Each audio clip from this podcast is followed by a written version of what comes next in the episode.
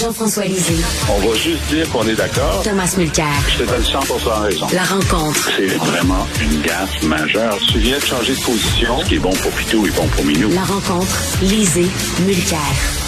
Jean-François, est-ce que tu es optimiste? Est-ce que tu crois que le ministre Dubé va pouvoir, euh, écoute, euh, euh, régler les problèmes là en santé? C'est-à-dire qu'il a déposé hier sa loi contre les agences de santé. Il, espère que dans trois ans, on va pouvoir s'en débarrasser. Sauf que il veut aussi abolir le temps supplémentaire obligatoire et ramener de nouvelles personnes dans le système de santé. C'est beaucoup. Est-ce qu'il a les yeux plus grands que la panse?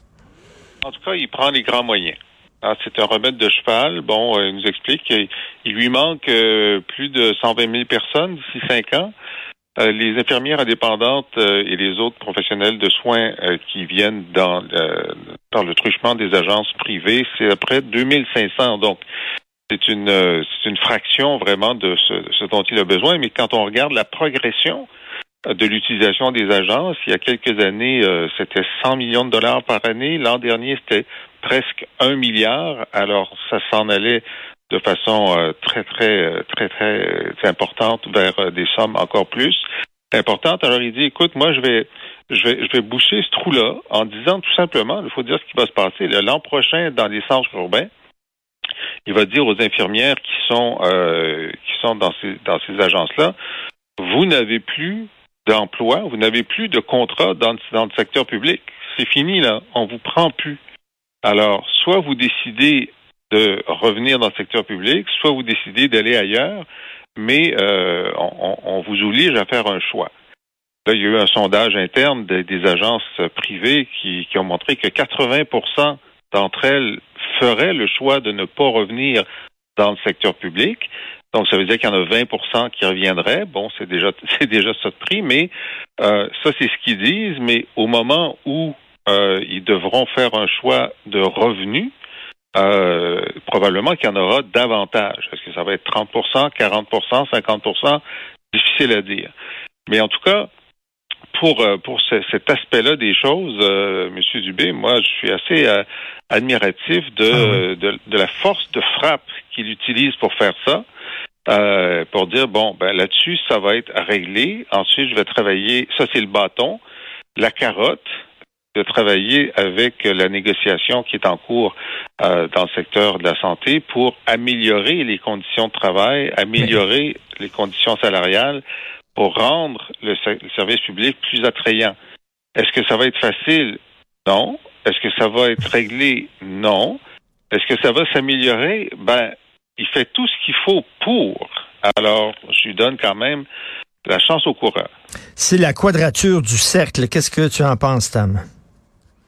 Optimiste que Jean-François. Euh, mon admiration euh, pour Dubé comme personne et comme ministre est, au même niveau que le sien, mais moi j'y vois surtout une manœuvre politique.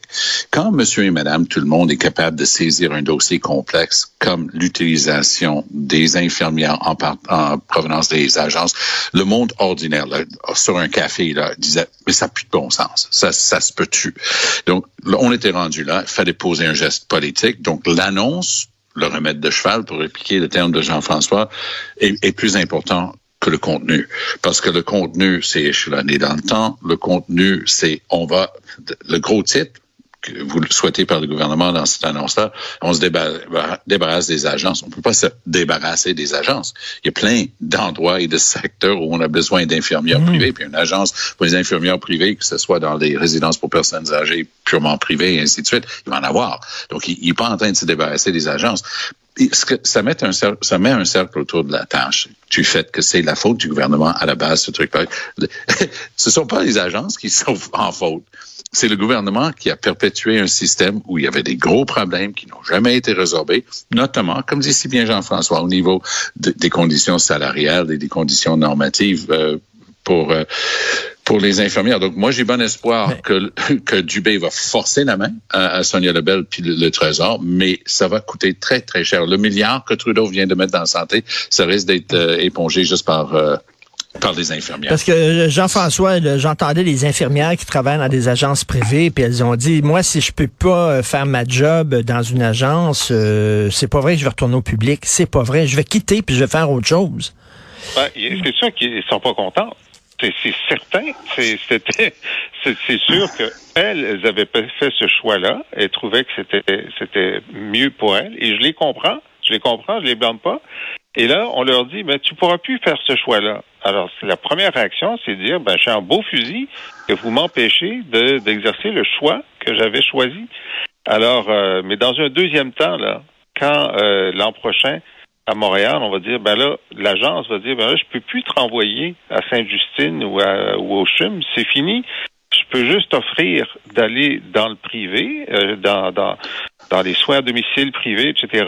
Euh, il y a encore de la place, mais il y en a peut-être pas autant. C'est pas infini non plus le nombre de places qu'il y a. Donc, il y a des infirmières qui vont dire, bon, ben, soit je, me, je, fais autre chose dans la vie, il y a une pénurie de main-d'œuvre dans, dans tous les secteurs, là. Hmm. soit ben je vais quand même y aller, puis je vois que le salaire est augmenté, puis je vois que ma seniorité euh, ça fait dix ans que j'avais quitté le secteur public, mais euh, ils vont accepter ma seniorité si je retourne. Il va y avoir des choix comme, comme, comme ceux-là. On, on peut juste pas prévoir combien. Mais Tom, euh, les jeunes, ça leur tente pas de devenir infirmière, infirmier parce que les conditions de travail ne sont ben pas attrayantes. Mais, mais les conditions de travail ne sont pas attrayantes parce que il y a pas suffisamment de jeunes qui veulent s'en aller infirmière. Tu comprends? C'est les deux sont, reliés, sont reliés là. On fait quoi? Que je peux ajouter un autre petit élément? C'est que quand elles sont dûment formées, on réussit avec des 85 et des 90, les cours qui est agréés par le gouvernement pour devenir infirmière dans les dizaines et des dizaines de cégeps qui donnent ce cours-là et dans la dizaine d'universités qui donnent ce cours-là, puis on les échoue en masse et que le commissaire responsable dit il y a quelque chose qui cloche là. Ça se peut pas que on, on prend le cours et on suit bien puis on est très bien agréé dans un cours certifié et là tout d'un coup l'ordre des infirmières dit ah ben gardons ça, c'est une gang de pas bonnes. Alors, oui, difficile d'attirer, mais quand les gens font tout ça et ils se font caler à la porte par un ordre professionnel, là, le gouvernement mm. doit mettre ses culottes. Et là, j'ai pas entendu un mot de Dubé, ni de Sonia Lebel, qui, dans, en l'occurrence, c'est la ministre responsable de l'application des lois professionnelles. C'est elle qui est en charge de ça. On espère qu'il va réussir, mais trois ans, c'est rien. Le Trois ans, ça passe très rapidement. Ça m'étonnerait qu'en trois ans. C'est facile de repousser à l'orée de la prochaine élection aussi. C'est ça que j'ai décodé quand j'ai vu les trois ans. Ben tu mets ça sur un horizon après les prochaines élections. Ah, ben, ça va marcher. Ben oui. Ben, ben il s'est donné euh, des pouvoirs parce que faut dire qu'après un an et demi, il avait envoyé une, note administrative aux, dirigeants des, des pour leur dire euh, je vous demande d'arrêter de les utiliser. Alors, ils n'ont pas arrêté, ils ont augmenté.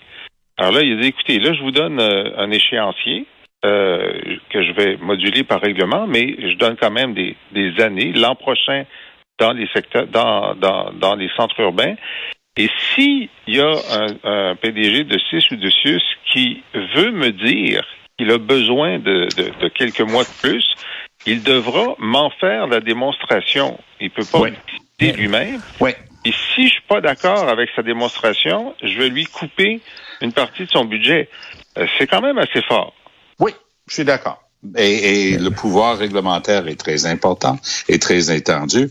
Mais peut-être, Jean-François, que c'est que j'ai passé tellement de temps dans la machine. J'étais le président de l'Office des professions. J'étais haut fonctionnaire. Je sais comment gère la machine. Je sais comment pense la machine. Puis, à travers le réseau ce matin, c'est pas, ah, non, ils vont nous couper les agences. Ça va être, ah, non, un autre truc à contourner. C'est juste ça que je pense. Euh, Jean-François, euh, le yab est au vache au Parti libéral du Canada euh, concernant la langue sur les lois officielles. Qu'est-ce que tu penses de ça, Jean-François?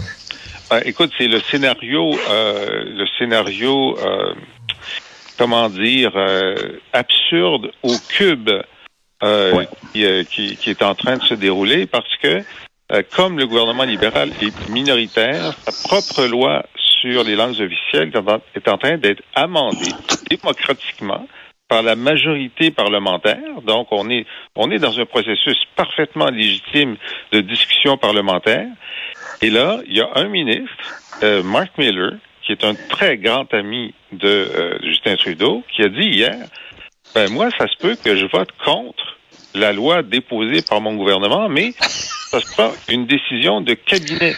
Alors, il est en train de dire, parce que je suis sûr que son ami euh, David Lametti, euh, qui est un des ministres favoris de Tom d'ailleurs, est d'accord Il n'est pas question que David Lametti vote pour une loi fédérale libérale dans laquelle l'opposition a inscrit que la loi 101, c'est-à-dire la loi 96, est légitime. Il n'est pas question que lui vote pour ça sans euh, se transformer en citrouille. Je veux dire, c'est contre son ADN. Alors donc, on, on est dans une situation où peut-être que l'ensemble du cabinet fédéral va dire je ne veux pas, on va voter contre notre propre loi à cause de ces amendements. Mais là, la question, c'est est-ce que c'est quand même le gouvernement, c'est eux qui dirigent les travaux parlementaires? Oui, exactement. Vont faire en sorte de, euh, de faire en sorte que la loi n'arrive jamais à son vote final? C'est ça. Il va se ça jusqu'aux élections. Euh, J'ai l'impression parce qu'il ne peut pas se permettre de faire la même chose qu'il était contraint de faire dernièrement. Trudeau était obligé de retirer ses propres amendements majeurs, mais un cafouillage total dans la loi sur les armes à feu. Euh, il s'est couvert de ridicule. Il a envoyé un autre de ses brillants ministres, Marco Mendicino, pour l'enlever parce que c'est lui qui l'avait proposé. Mais cette fois-ci, j'imagine mal que Trudeau puisse dire à Petit Taylor, à bien y penser, on le retire. Mais ils vont donner l'ordre à Mark, euh, Holland, qui est le, le, le président de, de, le chef des travaux parlementaires pour le leader en chambre des, des libéraux, il veut juste dire, installe-moi ça, enlève de ça du, de l'ordre des, des, projets de loi. Euh, c'est très, très grave ce qui s'est passé hier. Hein? C'est dans l'ordre des choses, là, un ministre qui siège au Conseil des ministres, qui dit, à bien y penser, je risque de ne pas voter pour un projet de loi du gouvernement, c'est excessivement rare et excessivement sérieux. Puis comme euh, Richard a dit, mmh. c'est un, un, proche de Trudeau. Écoute, on, on, on les voit, leurs photos ensemble au mariage de Trudeau. Euh, C'était un ami d'adolescence et, et, et, Mark Miller est, est, très apprécié. Il a un, un, des dossiers les plus difficiles au gouvernement euh, dans, en matière autochtone. C'est un gars qui s'est vraiment, euh, vraiment illustré dans, dans ce dossier-là et lui est en train de dire bye bye. Donc pour Trudeau, c'est une preuve de plus que rien ne va plus. Là, les, les roues sont vraiment en train de tomber euh, mm. de, de, sa carrosse. Tu disais tourner en citrouille, ben, la, la, carrosse est en train de, de tourner en, en truc qui a besoin de quatre blocs de béton pour le tenir debout parce qu'il n'y a, plus rien qui marche.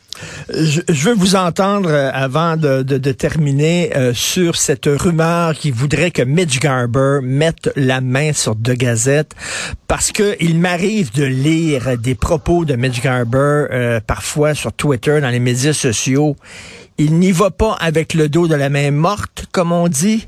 euh, hey, tu, apprends ton français chez Sam Hamad. Oui.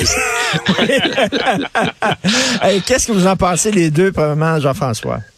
Ben, tant mieux. moi aussi, je vois euh, ce que dit Mitch Garber, puis je suis pas d'accord avec lui. Puis euh, d'ailleurs, il, n'est pas un de mes principaux fans, mais la, la, la Gazette est un, est un, élément important de euh, la vie médiatique euh, québécoise mm. et de la communauté anglophone.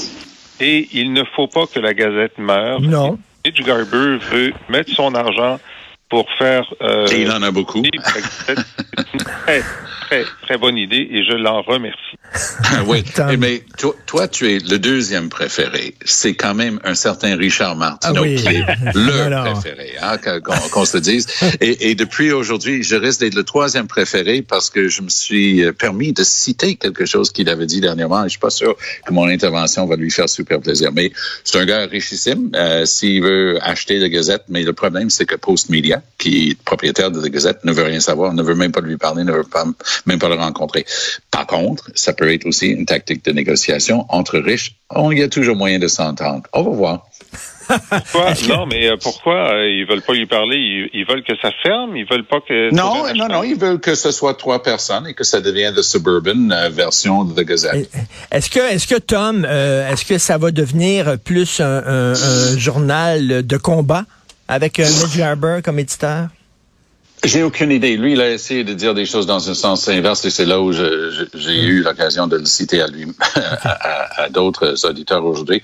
Moi, j'ai l'impression que la Gazette va demeurer quelque chose d'important pour la communauté. Donner un exemple concret. Beaucoup d'anglophones envoient leurs, leurs enfants à l'école française. Pas juste en immersion, ils disent ah, primaire français, bonne base, très très bonne décision. Par contre, ils, ils oublient qu'ils ont besoin, en vertu de la loi 101, ils ont le droit quand même ces enfants-là d'envoyer leurs propres enfants à l'école anglaise, c'est préservé, mais il faut demander le certificat d'autorisation. C'est un fin détail que personne ne va couvrir dans aucun autre média. Mais hier, à la une de la Gazette, c'était oups, faites attention, les cégeps n'ont pas accès pour la fameuse histoire de 17,5% qui ont le droit de sortir du secteur français, puis t'es pas inclus là-dedans. Si tu es anglophone, t'es pas dans le quota si tu as le droit de l'école anglaise. Donc ça, c'est un détail que la Gazette va couvrir à la une pour, pour mm. parler à la communauté et dire, ben, pense à ce détail-là, parce que sinon tes enfants risquent de perdre le droit d'aller au cégep en anglais. Donc c'est un mm. service en même temps. Et oui, c'est un point de vue de la communauté. Puis j'apprécie que Jean-François prend euh, son bâton de pèlerin pour défendre l'institution qui sont les, les médias. Bravo. même si c'est même si c'est de Gazette. Je dois vous laisser parce que oui, oui, je, je, parfait. Merci beaucoup à vous deux. Euh, on se reparle demain. Bonne journée. Bye bye.